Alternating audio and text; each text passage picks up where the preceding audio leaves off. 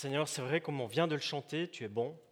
Tu es celui qui nous euh, accueille ici, qui a rendez-vous avec nous. Merci parce qu'on l'a chanté avec différents mots, de différentes manières. Tu es celui qui mérite notre louange, notre adoration. Tu es aussi celui qui a déjà vaincu le combat en Jésus-Christ et qui nous ouvre une perspective nouvelle pour notre vie, une vie avec un sens, une mission. Et nous te prions que dans ce que nous méditons maintenant ensemble, bien, ton Saint-Esprit souligne encore dans nos cœurs ce que tu veux nous dire. Te remercions aussi pour l'offrande que nous avons pu mettre à part. Nous te prions que cet argent serve à ce que ton règne progresse, à ce que ton royaume vienne. Donne de la sagesse à ceux qui le gèrent et que ici dans ce lieu ou ailleurs, eh bien, ton règne puisse progresser dans le nom de Jésus. Amen. Voilà, c'est parti. On l'a déjà dit ce matin. On a débuté ce week-end les 24 heures de prière pour le nouveau bâtiment, pour l'Arsenal. On s'est retrouvé hier dans un grand bâtiment avec beaucoup d'espace, avec beaucoup de place. On s'est laissé équiper par le Seigneur, par exemple, par les différentes armures qu'il donne dans la prière. Alors j'en ai pris une avec ici. On a prié pour que, quand on était vers le local où seront nos enfants dans l'avenir, on a prié pour qu'il y ait la ceinture de la vérité, la vérité d'une relation avec celui qui est la vérité.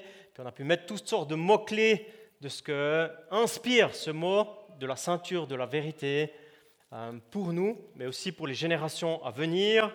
On a demandé au Seigneur aussi de purifier l'endroit où on était, on a, entendu parler de choses qui se sont déroulées dans ce bâtiment euh, par le passé, des choses, des activités, une atmosphère qui est bien sûr liée à l'armée suisse. Et puis on a prié une prière de purification pour ces différents locaux. On a demandé au Seigneur qui conduise. On a même posé un signe.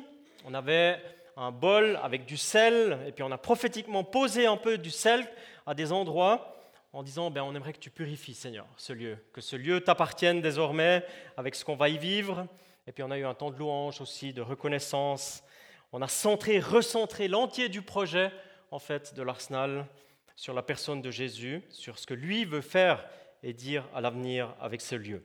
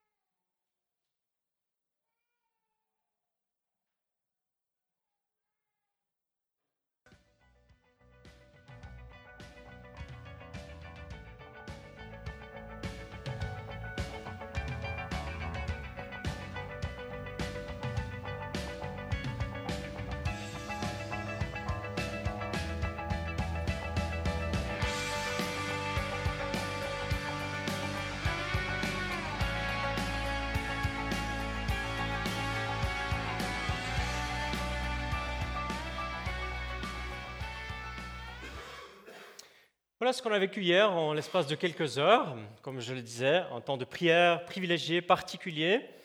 Et puis pour le message de ce matin, euh, je me suis senti invité à parler d'une situation de combat, de guerre, ceci en pensant bien sûr à l'équipement que le Seigneur aimerait nous donner pour les temps, et je pense aussi pour les générations qui viennent.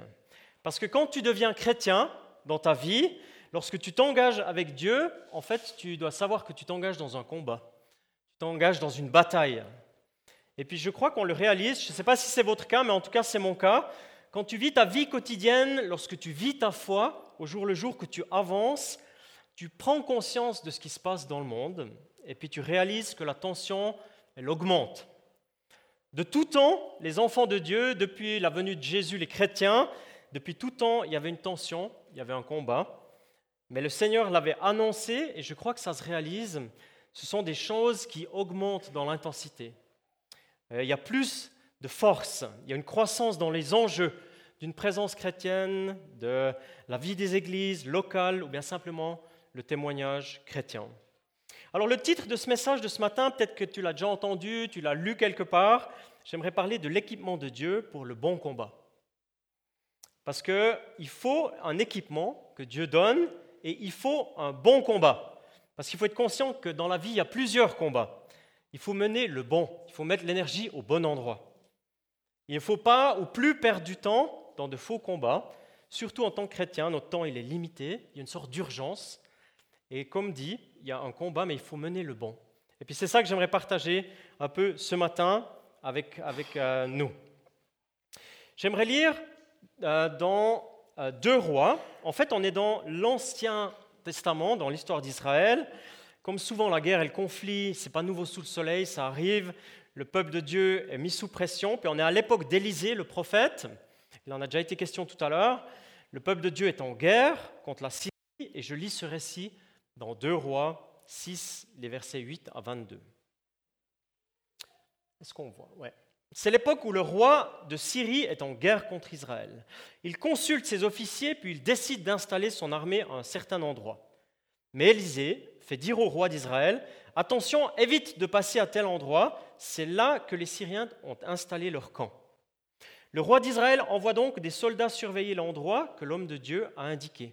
Cela se passe plusieurs fois.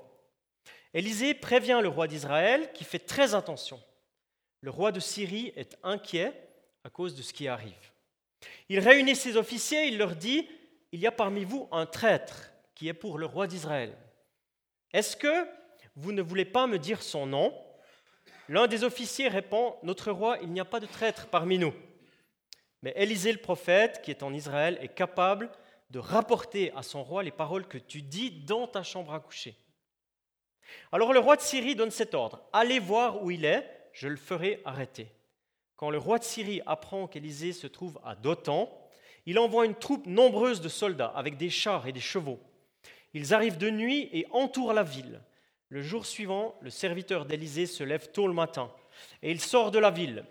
Il voit les soldats, les chevaux et les chars qui entourent la ville.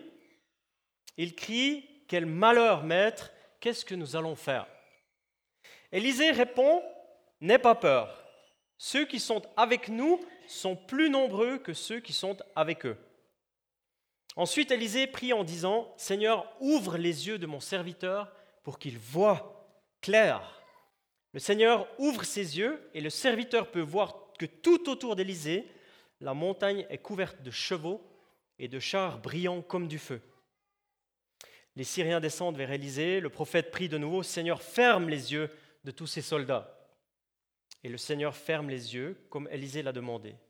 Alors Élysée dit aux soldats, Vous n'avez pas pris le bon chemin et ce n'est pas la bonne ville. Suivez-moi et je vous conduirai auprès de l'homme que vous cherchez. En fait, Élisée les conduit à Samarie. Quand ils entrent dans la ville, Élisée prie encore Seigneur, ouvre leurs yeux pour qu'ils voient clair. Le Seigneur leur ouvre les yeux et ils voient qu'ils sont en pleine ville de Samarie. Dès que le roi d'Israël voit tous ses soldats, il demande à Élisée Mon maître, est-ce qu'il faut les tuer? Élisée répond Non, ne les tue pas. D'habitude, tu ne mets pas à mort ceux, que tu fais prisonniers au combat alors donne plutôt à manger et à boire à ces soldats, puis laisse-les retourner chez eux, chez le roi. Voilà ce long passage, c'est dans Deux Rois. Je ne sais pas si vous avez déjà entendu cette histoire, elle est particulière. Et puis ce matin, j'aimerais brièvement méditer quatre points, quatre encouragements que je tire de cette lecture et que je souhaite adapter à nos vies et à la vie de l'Église en perspective de l'arsenal. Ne pas se tromper de combat, ouvre nos yeux.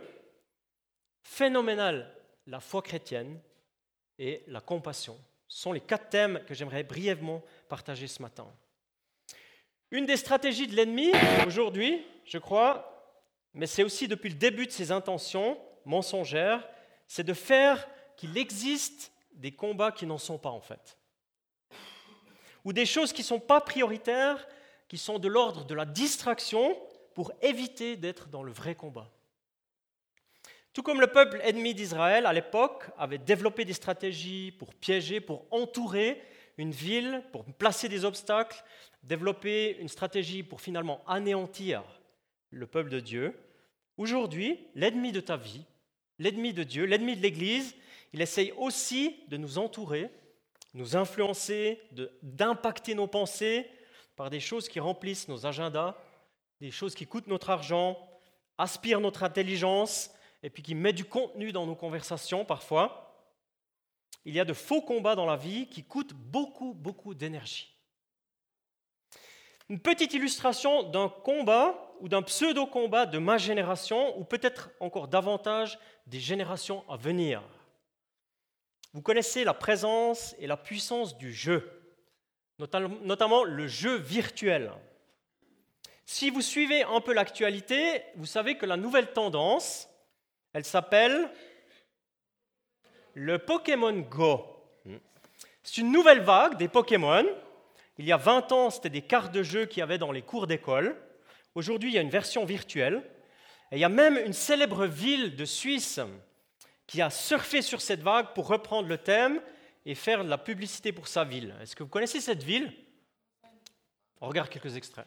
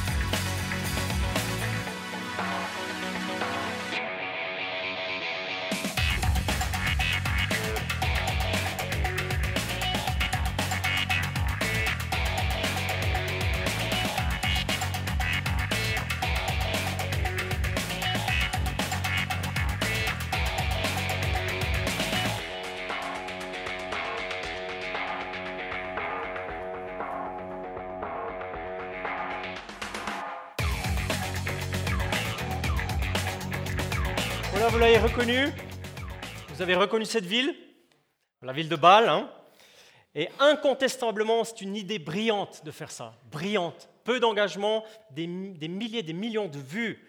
vu, des personnes ont vu la ville de Bâle. Et aussi brillante l'idée des implanteurs de ce jeu, je suis sûr. Vous savez que ce jeu, maintenant, à travers le monde, il pèse des milliards et des milliards de nos francs. On peut acheter des dizaines, des centaines de fois l'Arsenal avec ce que pèse ce jeu actuellement dans le monde. À travers le monde, des jeunes et des jeunes adultes, des enfants sont focalisés sur ce jeu. Leur temps y passe, une partie de leur argent, leur matière grise est investie là-dedans, une sorte de divertissement qui rend dépendant parfois. C'est comme une stratégie de l'ennemi pour occuper toute une génération à ne rien faire, à perdre son temps, à son énergie dans des choses parfois inutiles. Et je ne suis pas contre le jeu, je ne suis pas contre les choses en général, mais quand ça prend une dimension de ce type, je me dis c'est une stratégie de l'ennemi. Et puis il s'agit là d'un faux combat, et il y en a d'autres encore, des faux combats. L'ennemi utilise les relations, il utilise parfois nos milieux professionnels, il utilise l'argent gagné, dépensé. En Occident, il organise des courses au matérialisme, une sorte de concours à celui qui a la plus grande maison, la plus, la plus puissante voiture, la plus belle piscine dans son jardin, le plus d'écrans plats dans la maison. Et le but avoué, c'est de mettre du temps, d'investir du temps dans des choses qui sont des faux combats. Alors c'est pourquoi ce matin, quand je méditais ça, et je crois que Dieu m'invite, et il t'invite tout à nouveau à réaliser c'est quoi le vrai combat, c'est quoi les vraies choses, la vraie lutte pertinente. Et moi je ne crois pas que Dieu veut que nos vies n'inspirent personne, n'attirent personne. Au contraire, on a besoin de réaliser c'est quoi le vrai combat, c'est quoi le vrai, la vraie priorité, les vraies choses. Et puis c'est pour ça que j'aimerais faire un pont avec la prédication de dimanche passé, pour ceux qui étaient là. Cette prière dans la lecture de tout à l'heure, cette prière aussi pour moi aujourd'hui, qui dit Seigneur, ouvre mes yeux, ouvre mes yeux sur la réalité, ouvre mes yeux sur la période dans laquelle je vis, sur les enjeux de ma vie, sur les enjeux de la vie de l'Église. Et moi, je crois qu'on a besoin, dans l'adversité, on a besoin, quand on est sous pression, eh bien, de prier ça quotidiennement. Ouvre mes yeux, Seigneur. Ouvre mes yeux. J'aime bien l'histoire d'Élisée, le prophète, et son serviteur. Bien sûr, elle est intense, vous avez écouté tout à l'heure. On a bien sûr réalisé qu'il s'agissait de vie et de mort, ce n'est pas un détail. Mais il y a la présence du serviteur, le service, la diaconie, l'aide, l'engagement, et il y, a la, il y, a la, présence du prophète, la prière, le regard de Dieu, l'encouragement à faire confiance. Et je crois que pour l'avenir, pour l'Arsenal, on aura besoin des deux, en fait. Devant le Seigneur, les deux démarches sont de grande valeur, il n'y a pas de concours. Mais on aura besoin du service, de l'engagement, de l'aide concrète, et on pourra participer concrètement avec des outils, et je crois qu'on a besoin du domaine prophétique aussi. Dieu aimerait ouvrir nos yeux pour comprendre pourquoi on fait ça. Quel est le but en fait? Quel est le rôle de l'Église aujourd'hui? Et ce qu'on va y vivre dans l'arsenal? On a besoin d'une connexion forte avec Dieu, la prière, la révélation, et puis on a besoin de la présence de l'Esprit qui ouvre les yeux sur ce qu'on fait. Amen Moi je crois vraiment ça. Parce que sinon, à l'avenir, eh bien, on fait des choses euh, qui peuvent être bonnes aussi, mais on a vraiment besoin d'être connecté pour qu'il y ait un impact. Il n'y a pas d'ennui dans le royaume de Dieu. Pas le temps pour s'ennuyer, rester assis et s'ennuyer. Quelqu'un a dit cette semaine, vous avez peut-être entendu dans le cadre des Jeux olympiques, et j'ai bien aimé ça, si tu te sens inutile dans ta vie, tu te rappelles juste qu'il y a quelqu'un qui est garde-bain aux compétitions de natation des Jeux olympiques. Ça veut dire que tu as dans le bassin les meilleurs nageurs du monde qui se sont réunis, et puis toi, tu es garde-bain. Il faut quand même se dire qu'il y a un potentiel à s'ennuyer dans ce job. Il y a un potentiel élevé, assez grand, de dire ben, je vais m'ennuyer. Eh bien, tu sais quoi? Il n'y a pas de ça dans le royaume de Dieu. Amen Il n'y a pas d'ennui dans le royaume de Dieu. Parce que quand on demande au Seigneur d'ouvrir nos yeux, Seigneur, le vrai combat, la vraie mission, mon vrai rôle, c'est quoi? Eh bien, il n'y a pas d'ennui. Tu n'es pas assis quelque part en train de regarder ce que ça se passe. Hier, on a prié aussi, quand on était vers les portes de l'arsenal, que quand on pénètre dans ce bâtiment, chacun trouve un rôle, un vrai rôle. Qu'il n'y a pas de personnes qui n'ont pas de mission, pas de personnes qui s'ennuient. Alors ça, c'est ma prière aussi, vraiment. Phénoménal, la foi, le serviteur peut voir, le serviteur dans l'histoire ici, peut voir que tout autour d'Élysée, la montagne est couverte de chevaux et de chars brillants comme du feu. N'aie pas peur, ceux qui sont avec nous sont plus nombreux que ceux qui sont avec eux. Il y a dans cette histoire un phénomène surnaturel, une histoire qui dépasse ce qu'on peut comprendre. Logiquement, de manière analysée, on va même ajouter scientifiquement, on ne peut pas l'expliquer. Beaucoup vont dire c'est une image, c'est une métaphore, c'est une image pour expliquer que la foi, elle est encourageante, qu'il s'agit peut-être d'une illusion d'optique, peut-être même une béquille psychologique pour se donner du courage. Or, il s'agit d'un phénomène surnaturel, une révélation de Dieu, une puissance glorieuse de la présence de Dieu. Et c'est phénoménal. C'est un phénomène qui est phénoménal parce que Dieu est là. Et moi, je dis Alléluia parce que c'est cet équipement-là que l'Église a besoin. C'est cet équipement puissant que Dieu aimerait donner à son Église aujourd'hui. C'est le regard de la foi. C'est l'attente que nous avons et que nous mettons en Dieu. C'est puissant et ça transforme. Et c'est quelque chose qui est pour aujourd'hui. Et ça va être le cas à l'Arsenal. C'est la présence de Dieu qui sera phénoménale. Ce n'est pas la grandeur du bâtiment, c'est l'action divine, le Saint-Esprit qui sera phénoménal. Aujourd'hui aussi, on essaye de faire croire que la foi chrétienne, c'est un mirage, c'est une béquille psychologique, c'est un mythe encourageant, mais ça reste un mythe, alors qu'en réalité, la foi chrétienne, je pense qu'elle est phénoménale, elle est surnaturelle. L'œuvre de Jésus est puissante, hein, transformatrice. J'aimerais brièvement partager un témoignage de quelque chose de phénoménal que j'ai vécu entre hier soir et ce matin. Hier soir, on a terminé la prière à l'Arsenal, et puis je suis rentré à la maison, et puis ça fait un mois à peu près qu'on a un chat en pension chez nous. C'est des amis chers qui sont partis en Afrique et on garde leur chat. Et quand on est arrivé à la maison, il y avait une immense lutte entre le chat que nous avons en pension et le chien du voisin. Et c'était très engagé. Et finalement, le chat, il a eu tellement peur qu'il s'est réfugié sur notre arbre tout en haut. Et je pense, avec ma stupidité qui est phénoménale aussi, je me suis dit, je dois aller chercher ce chat, en fait, pour le mettre en sécurité dans la maison. Et puis, euh, c'est pas très grave, en fait, qu'il fasse nuit parce qu'on a des lampes frontales. Et puis, j'ai pris une lampe frontale et je suis monté tout en haut de l'arbre pour aller chercher le chat. Et quand je l'avais dans la main, le chat, en fait, j'ai loupé une marche et je suis tombé en bas de l'arbre. J'estime, en regardant ce matin, à 3,50 mètres environ. J'étais couché par terre, j'arrivais plus à bouger. Et j'ai mes deux intercesseurs qui sont venus très très vite. Fabienne, Maël, ils ont prié. Puis après quelques minutes, j'ai pu me relever. Je respirais difficilement, mais j'ai pu me relever, je respirais. Et puis on a continué de prier. On a fait venir aussi notre ami ambulancier pour voir vraiment ce qu'il y avait. Il est venu. Je ne sais pas s'il est là. Ok, il est avec les enfants. Et puis, il m'a dit, en fait, il n'y a pas de lésion grave, en fait. Ça, ça voilà, il m'a rassuré sur ça. Et j'ai béni Dieu, parce que quand je regarde cet arbre, quand je regarde la hauteur de où je suis parti et où je suis arrivé, eh bien, je me suis dit, Seigneur, tu as été vraiment bon, vraiment bon. C'était euh, phénoménal de voir comment Dieu est intervenu. Puis cette nuit, le deuxième miracle, c'est qu'à un moment donné, cette nuit, j'arrivais pas à dormir, j'arrivais plus bouger ni dormir.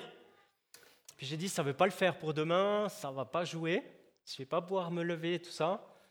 Et puis on a continué de prier. Puis tout à coup, j'ai senti vraiment un déblocage dans mon dos, où ça fait et j'ai commencé à rebouger de nouveau mon dos, j'ai pu me retourner. Ce matin, j'ai mis une chemise à longue manche parce que j'ai un peu des traces de troncs d'arbres un peu partout sur mes bras, derrière dans mon dos. Et j'aimerais pas du tout faire quoi que ce soit comme héroïsme avec ça. J'aimerais juste dire que Dieu, il est phénoménal. Et il nous protège et il nous bénit.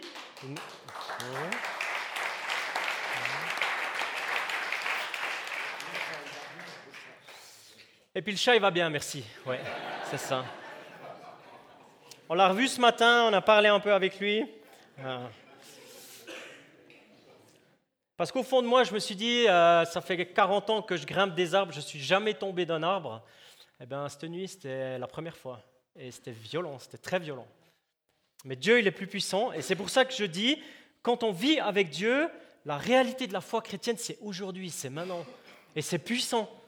Je sais que ce n'est pas toujours comme ça, mais c'est aussi comme ça. Et moi, je me réjouis énormément de ça. Dans le langage engagé des jeunes, avec le zèle, voilà le phénomène de la foi chrétienne, ce que Jésus fait aujourd'hui. Et j'écoute souvent cette musique. Une action, une vœu bien réfléchie, annonçant le royaume de Dieu qui s'établit. Il touche les estropiés, les estropiés qui marchent, pose sa main sous les aveugles, les aveugles voyeux, ressusciter les morts, mais les mauvais esprits dehors. Il prône l'amour et la paix pour nos prochains, pas de distinction. Quand tu sois pauvre ou riche, quand tu vives dans la triche, pour si tu es homme de bis, tiens, il te pardonne, car l'appelle le Christ now. Jesus Christ, phénoménal, sensationnel. C'est Jésus-Christ, le Seigneur des Seigneurs, phénoménal. La parole péché, Dieu venu fut sur l'ordre du Père, c'est le sauveur phénoménal. Tout genou fléchi, tout langue faible, personne indécis, phénoménal, phénoménal, phénomène, phénomène. Alléluia, je crois vraiment ça. Que Dieu il est phénoménal et qu'il intervient dans la vie de manière très concrète, de manière surnaturelle.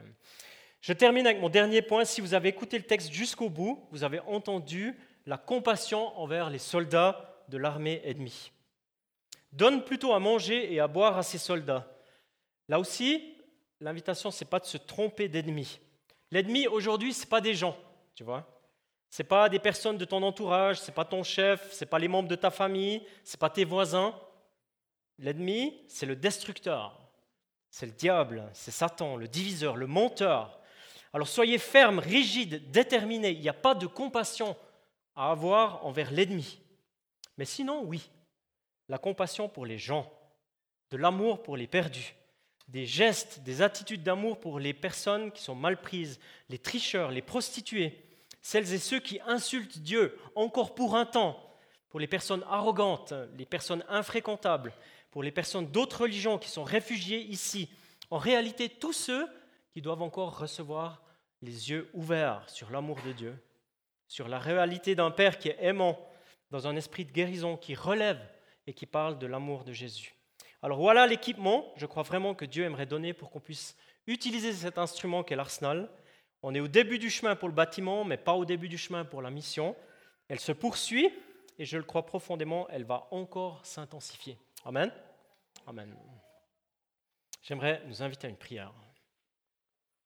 Seigneur, on veut te dire merci pour ta présence dans nos vies, te dire merci pour cette parole, merci pour ce récit où tu as permis à un serviteur, de manière prophétique, d'ouvrir les yeux sur la réalité qui est la tienne.